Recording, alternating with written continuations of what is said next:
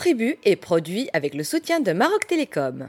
Bienvenue euh, sur Radio Maalif, c'est un nouveau podcast Tribu, le podcast qui euh, se lance à la recherche de notre culture, euh, culture populaire, culture traditionnelle, mode de vie. Et on est avec Mustafa Kadeli qu'on ne présente pas. Salut Mustafa. Bonjour. On va parler de quelque chose de très important. Le souk. Exactement, le Souk. Voilà. On va même pas le traduire par marché parce que tout le monde a compris de quoi on veut parler. Absolument. Yak. Ouais. Alors c'est quoi? Bah, c'est une institution hein, de commerce qui révèle aussi une chose basique, facile, normale, mais surprenante. Quelque chose qui a structuré pratiquement l'histoire de l'humanité depuis l'existence. On a toujours cru que les gens vivaient dans un vase clos qu'ils pro- ils mangent ce qu'ils produisent et ça s'arrête là. Non, pas du tout. L'échange a été l'origine peut-être même de la première activité humaine avant de commencer à fabriquer des choses pour les échanger en échange d'autres produits, etc. Mais en tout cas, c'est quelque chose de très ancien dans l'histoire de l'humanité et on a encore cette euh, tradition, ce système de fonctionnement très vivant à la campagne essentiellement. Dans les villes, paraît-il, jusqu'aux années 60, il y avait quelques villes encore avec des marchés hebdomadaires, avec des lieux dans des quartiers, etc. Pratiquement ça a disparu. Mais euh, ça reste un élément fondamental dans l'économie rurale. Alors euh, quand on dit souk, est-ce que c'est forcément hebdomadaire? Oui, c'est hebdomadaire. C'est pour ça qu'on a même des villes aujourd'hui qui sont nées à la base d'un souk. D'ailleurs, Khamis Zmamra, Arba de Laounat, Souk Larba, Souk Tlat, euh, Bougoudra, etc. Je veux dire, on a énormément. comme ça. Euh, On a à l'infini, dans toutes les régions, dans toutes les provinces, on a des lieux comme ça connus par le nom. On n'a même pas besoin de donner le nom du lieu. Selon la région où on est, tu dis Sourcept, c'est automatique. euh, on connaît le lieu, sans donner le nom du village ou de la Là, c'est ville. le village qui a pris le nom du souk. Absolument. D'ailleurs, d'ailleurs, puisqu'on on est dans les expressions, on peut continuer et, et noter à quel point ce souk, il est dans notre langage quotidien. Enfin, c'est c'est trop Rask, par exemple. Je sais pas quelle, quelle est la place de cette réflexion dans le podcast. J'ai- rentre dans le souk de ta tête. Euh, Sarkba, c'est-à-dire qu'il va chercher les, les infos. Les infos, absolument. Bon bref, euh, je sais pas, je sais. Alors c'est quoi Nahr Souk Ouh là là, ouh là là, quand quelqu'un prononce la formule, c'est vraiment terrible. Souk, c'est les troubles, c'est arrêter un souk, c'est la pire des catastrophes qui peut arriver à un souk. Comment on peut arrêter un souk Et ben par des troubles, par exemple, euh, une dispute, une bagarre. C'est pour ça que c'était très réglementé euh, dans l'histoire, et jusqu'à aujourd'hui d'ailleurs. Il est interdit de porter les armes, il est interdit de régler ses comptes, parce qu'il y avait un shirsouk ou bien la mine, il y avait des personnages chargés de veiller au grain, comme on dit, mais il est formellement interdit de régler ses comptes sur, dans un souk ou de porter les armes. C'est un lieu de marché, c'est un lieu de vente, c'est un, Un lieu lieu d'achat. sacré, lieu on de- peut dire. Sacré, absolument. Absolument. Des fois, on a même des, euh, comment dirais-je, des pierres euh, qui signalent un marabout. C'est-à-dire comme une sorte de l'horm. On l'installe sous la protection d'un marabout, même s'il n'est pas enterré, un marabout euh, vénéré dans une région, et surtout une région où il y a de la tension, on installe des pierres, des kerkour, en quelque sorte, pour euh, signifier la sacralité des lieux et l'interdiction d'être belliqueux, quelle que soit la région, même si tu rencontres quelqu'un qui a assassiné ton père, tu n'as pas le droit de lui adresser la parole, c'est pas le lieu.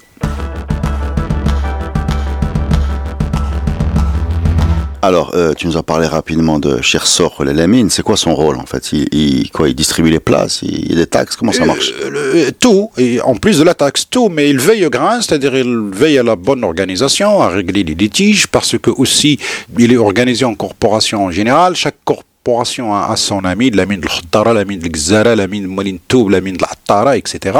Et il y a quelqu'un qui habite sur place ou à côté, qui représente un peu la tribu. Il n'a pas les mêmes pouvoirs que le shir de l'Qbila, il est chargé uniquement comme shir du souk ou amrar, qui organise les emplacements, la sécurité, euh, les litiges et bien sûr la taxation et surtout aussi assurer la sécurité. Dans, évoquerait encore euh, notre ami euh, Abdelahad Septi sur euh, la Zdata ou la Zdat pour assurer la sécurité parce qu'un souk d'abord c'est la sécurité pour s'y rendre. Alors à partir du moment où il y a des coupons de route, etc., c'est la descente aux enfers parce que c'est des ressources qui manquent et surtout aussi euh, certains souks par rapport à d'autres, il y a des spécialités. Hein. Il y a des souks des très grands, des moyens, des petits, même des très petits. On peut trouver aujourd'hui encore dans des petites localités spécificité, un souk où il y a quoi 16, 20 marchands à tout casser, mais euh, les gens tiennent à pointer surtout pour des produits de première nécessité, malgré l'existence des boutiques euh, dans le coin éventuellement. Mais les gens tiennent à avoir ce petit lieu d'échange où des commerçants viennent d'ailleurs pour amener des produits qui ne sont pas disponibles au quotidien, etc. tout à l'heure, on a dit les expressions, et tu m'as posé la question sur euh, ces hebdomadaires. On a le terme suiqa. Suiqa du matin, suiqa de fin de journée, suiqa de vendredi matin, Hein, le jour de la grande euh, prière. Mais c'est quoi suiqa? C'est le petit C'est un petit souk euh, où il n'y a pas tous les produits. Il y a des produits spécifiques comme des légumes, des poissons, de la viande, des trucs euh, qu'on a besoin. Je dis, en, ville maintenant, on a des suiqas du matin, de fin de journée et euh, même de vendredi matin, que ce soit en ville ou à la campagne, dans des petits centres euh, ruraux à la campagne. on a encore ce système qui fonctionne au-delà du hebdomadaire, ça ne le remplace pas. Mais c'est surtout des suiqas des produits de consommation. Alors que le souk, c'est autre chose. Le souk, alors parlons du souk. Moi, je, veux comprendre. Le khaddar, qui est euh, Tnin Abu Ghadra. Est-ce que c'est le même que celui qui est Tlet euh, Sidi ben C'est le même À côté, oui. C'est un métier. D'accord, c'est un métier. C'est un métier. les. C'est un commerçant. Donc, le souk est rempli de commerçants. De commerçants. Il n'est pas rempli d'agriculteurs. Des gens qui vendent les gens qui vendent Les deux. Il y a des professionnels qui font de l'achat et de la vente. Un, vendeur de légumes, par exemple, il se pointe au sort, comme tu as dit, il était à le lendemain athlète, il achète chez le grossiste et il détaille, le Il fait donc le détail, la vente en détail. Il, euh, il repart avec, qu'est-ce qu'il a comme capital, comme on dit? Il a sa balance. C'est tout, avec laquelle il pèse. Et éventuellement, même quand il a des restes de légumes, soit il les laisse sur place, soit il les revend à un prix euh, dérisoire pour repartir. Je, euh, je, posais ma question différemment. Supposons qu'on produise des carottes dans le lieu du sourd. Oui. Vous les, vous les vendez, vous les amenez, vous les vendez vous-même. Voilà. Le, comme vous pouvez les vendre. Ouais. L'agriculteur les vend lui-même, comme il peut les vendre aux détaillants. D'accord, ah. Lui, et, en lui laissant sa marge de. c'est pas une caravane, c'est ce que j'essaie d'expliquer. C'est pas une caravane euh, de commerçants qui bougent. Si, il y a des professionnels qui bougent de souk en souk. Ils se reposent un jour par semaine en général. Alors on a le khaddara, les bouchers, les vendeurs de textiles, la tara. Je veux dire, on a énormément de personnes qui ne vivent que de ce métier de se déplacer de souk en souk. Ils bougent vers 4 heures du matin en général pour arriver très tôt sur les lieux, pour planter leur tente, avoir leur emplacement, chercher la marchandise s'ils en ont besoin, et euh, jusqu'à midi, 14, 16 heures, 18 heures selon les cas, rentrer chez eux. En général, il y a un rayon. Hein. on a des thèses sur le sujet, on a ce qu'on appelle les rayons d'attraction des soukiers, les gens qui fréquentent le souk, euh, pour euh, faire ce travail de professionnels de souk qui travaillent rien que le souk. Pas de boutique. Ils ne travaillent pas euh, fixe, ils sont toujours en mobilité. Et dans toutes les régions du Maroc, on a ce système sans exception.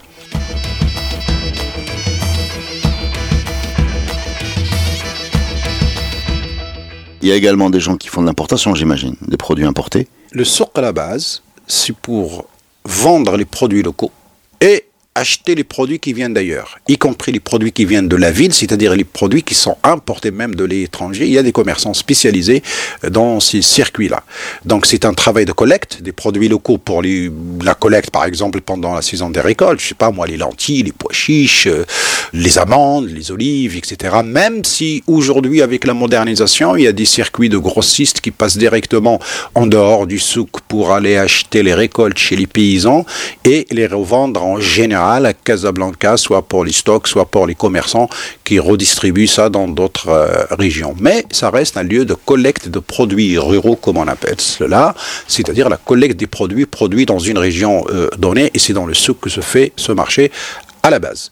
Ensuite, on a cette diffusion des produits qui viennent d'ailleurs, ce qu'on appelle les produits manufacturés. Bon, le thé, le sucre, le textile, des produits qui viennent de la ville, pas forcément fabriqués en ville, mais en tout cas, Casablanca reste bien sûr le centre de distribution avec les relais des grandes villes qui sont des relais de redistribution. Il y a des commerçants très spécialisés qui cherchent cette marchandise en camion et qui la revendent aux détaillants sur les souks ou bien ils les revendent euh, eux-mêmes directement aux consommateurs. Quand tu parles de taxation, il y a une taxation locale, c'est ce... À la base, oui, ce qu'on appelle 5.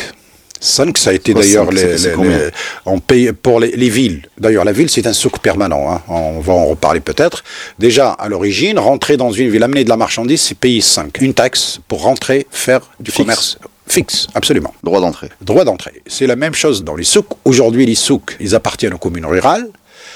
Et cette taxation existe toujours, mais ce n'est pas la commune aujourd'hui en général, ce n'est plus la commune qui la touche directement. Ils vendent le marché du souk à des intermédiaires qui achètent ce droit-là de collecter 5. Donc ils payent à la commune la somme euh, convenue et eux, ils collectent, avec un cahier de charge bien sûr, ils collectent cela auprès des commerçants, des voitures, des camions, des ânes. vous payez pour un âne que vous rentrez avec, avec une voiture, avec un camion, plus l'emplacement dans lequel vous, tu, vous vendez. Tu n'as pas de taxation euh, par rapport au profit ou par rapport au volume échangé? Non, non, non, non c'est juste un, un droit d'entrée. Un droit d'entrée en échange de service. Alors là, bon, j'ouvre la grande parenthèse. Quoi, le service bah, Le service, on te donne un emplacement. Mais bon, malheureusement, on a un, constat entre les souks à l'époque coloniale. L'IOT va jouer beaucoup sur ça. Il dit, hein, moi, il me suis fait, il donne un consigne à un officier des affaires indigènes.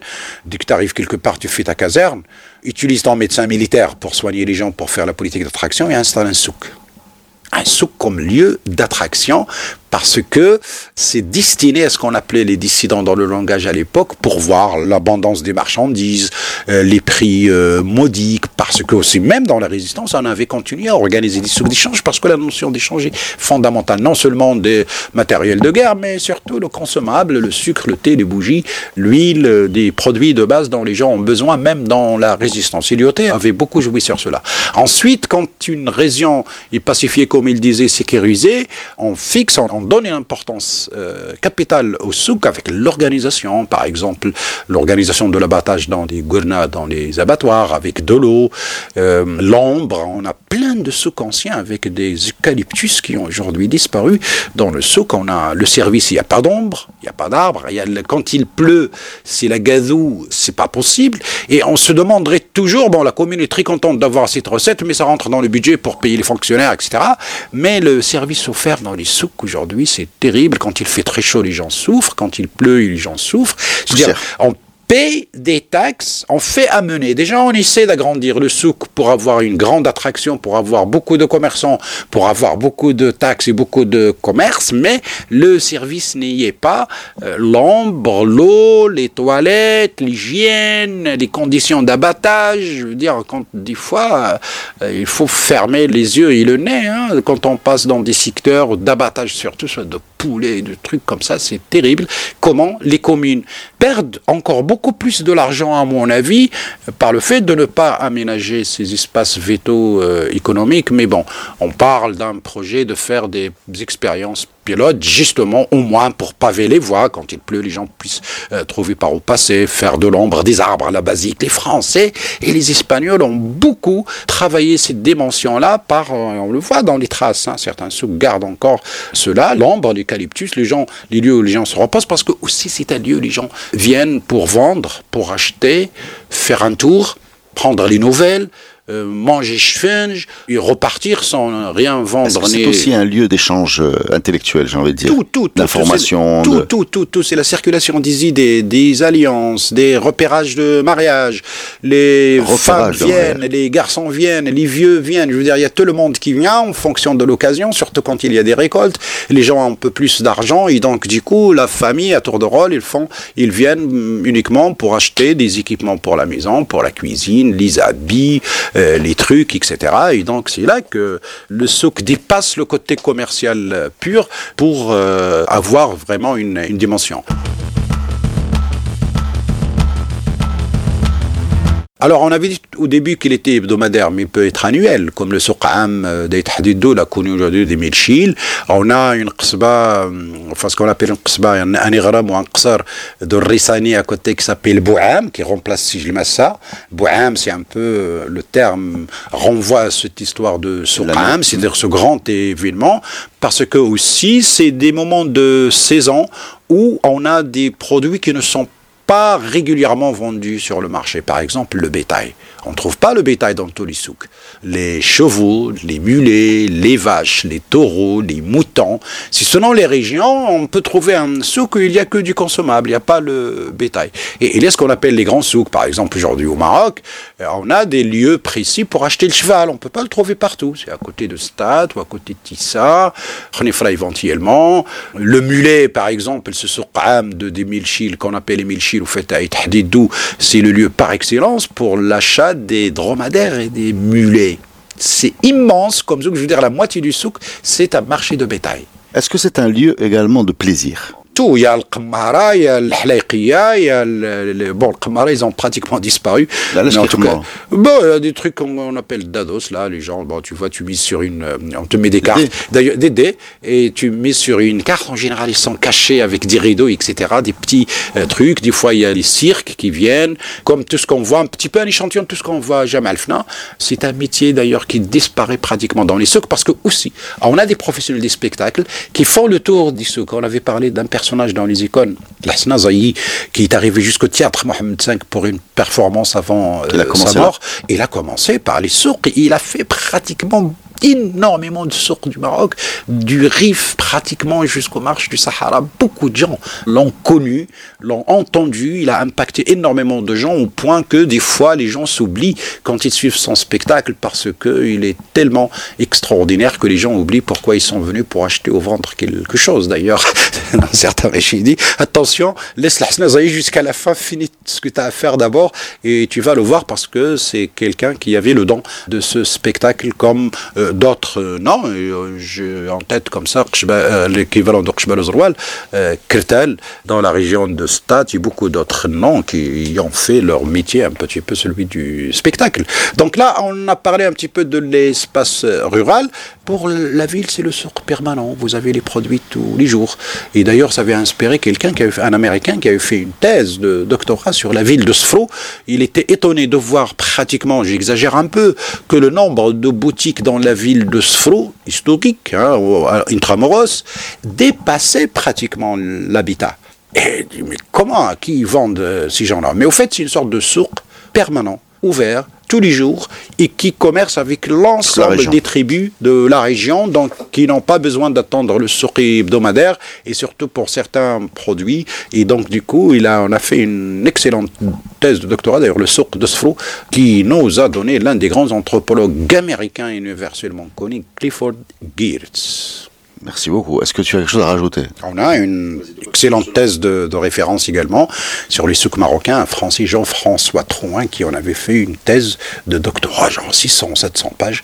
Il avait étudié à peu près euh, depuis Mrakch jusqu'au nord un inventaire systématique de tous les grands souks il l'avait dit à l'époque, je ne sais pas, un chiffre genre 40% des grands souks du Maroc. Euh, il les a visités, il a fait un inventaire, une étude, etc.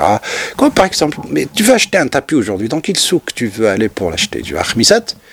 Tu vas à Khnifra, par exemple? Euh, je parle juste de, de, de ce point. Tu vas sur Internet. Hein. Oui. Tu veux, je l'appelle Bziouia, paraît-il, il y a des sources des femmes dans le RIF où les femmes vendaient leurs produits réservés exclusivement aux femmes comme pour euh, Abzou, c'est les femmes qui vendent leur tissage. Et donc, c'est elles qui viennent et il y a le samsar qui fait de là et donc, chaque vendredi matin, à Abzou, il, il, continue un petit peu cette tradition. Ce sont les femmes qui arrivent avec leurs propres euh, produits. Merci beaucoup. Alors, euh, c'est un grand sujet qu'on a survolé pour vous parler, de faire une longue liste avec des sourds hebdomadaires, des sourds annuels, des sourds féminins, des sourds ruraux, des sourds euh, des moussem, des non, c'est des, qui sont à la fois des lieux d'échange, des lieux de commerce, des lieux de des sources de la, socialisation. les sources de la veille des fêtes religieuses. Ah, c'est un sort spécial. C'est un sort spécial. On n'attend pas son tour euh, hebdomadaire, mais surtout pour le consommable, pas pour l'équipement. Ben voilà, c'est un sujet riche. Hein. On vous a juste donné un petit aperçu de, de ce cœur de la vie, euh, j'ai envie de dire, de la vie commerciale. Économique. Économique, et économique du Maroc traditionnel. Merci beaucoup, Mustafa. Merci à vous. Pour ce tour d'horizon.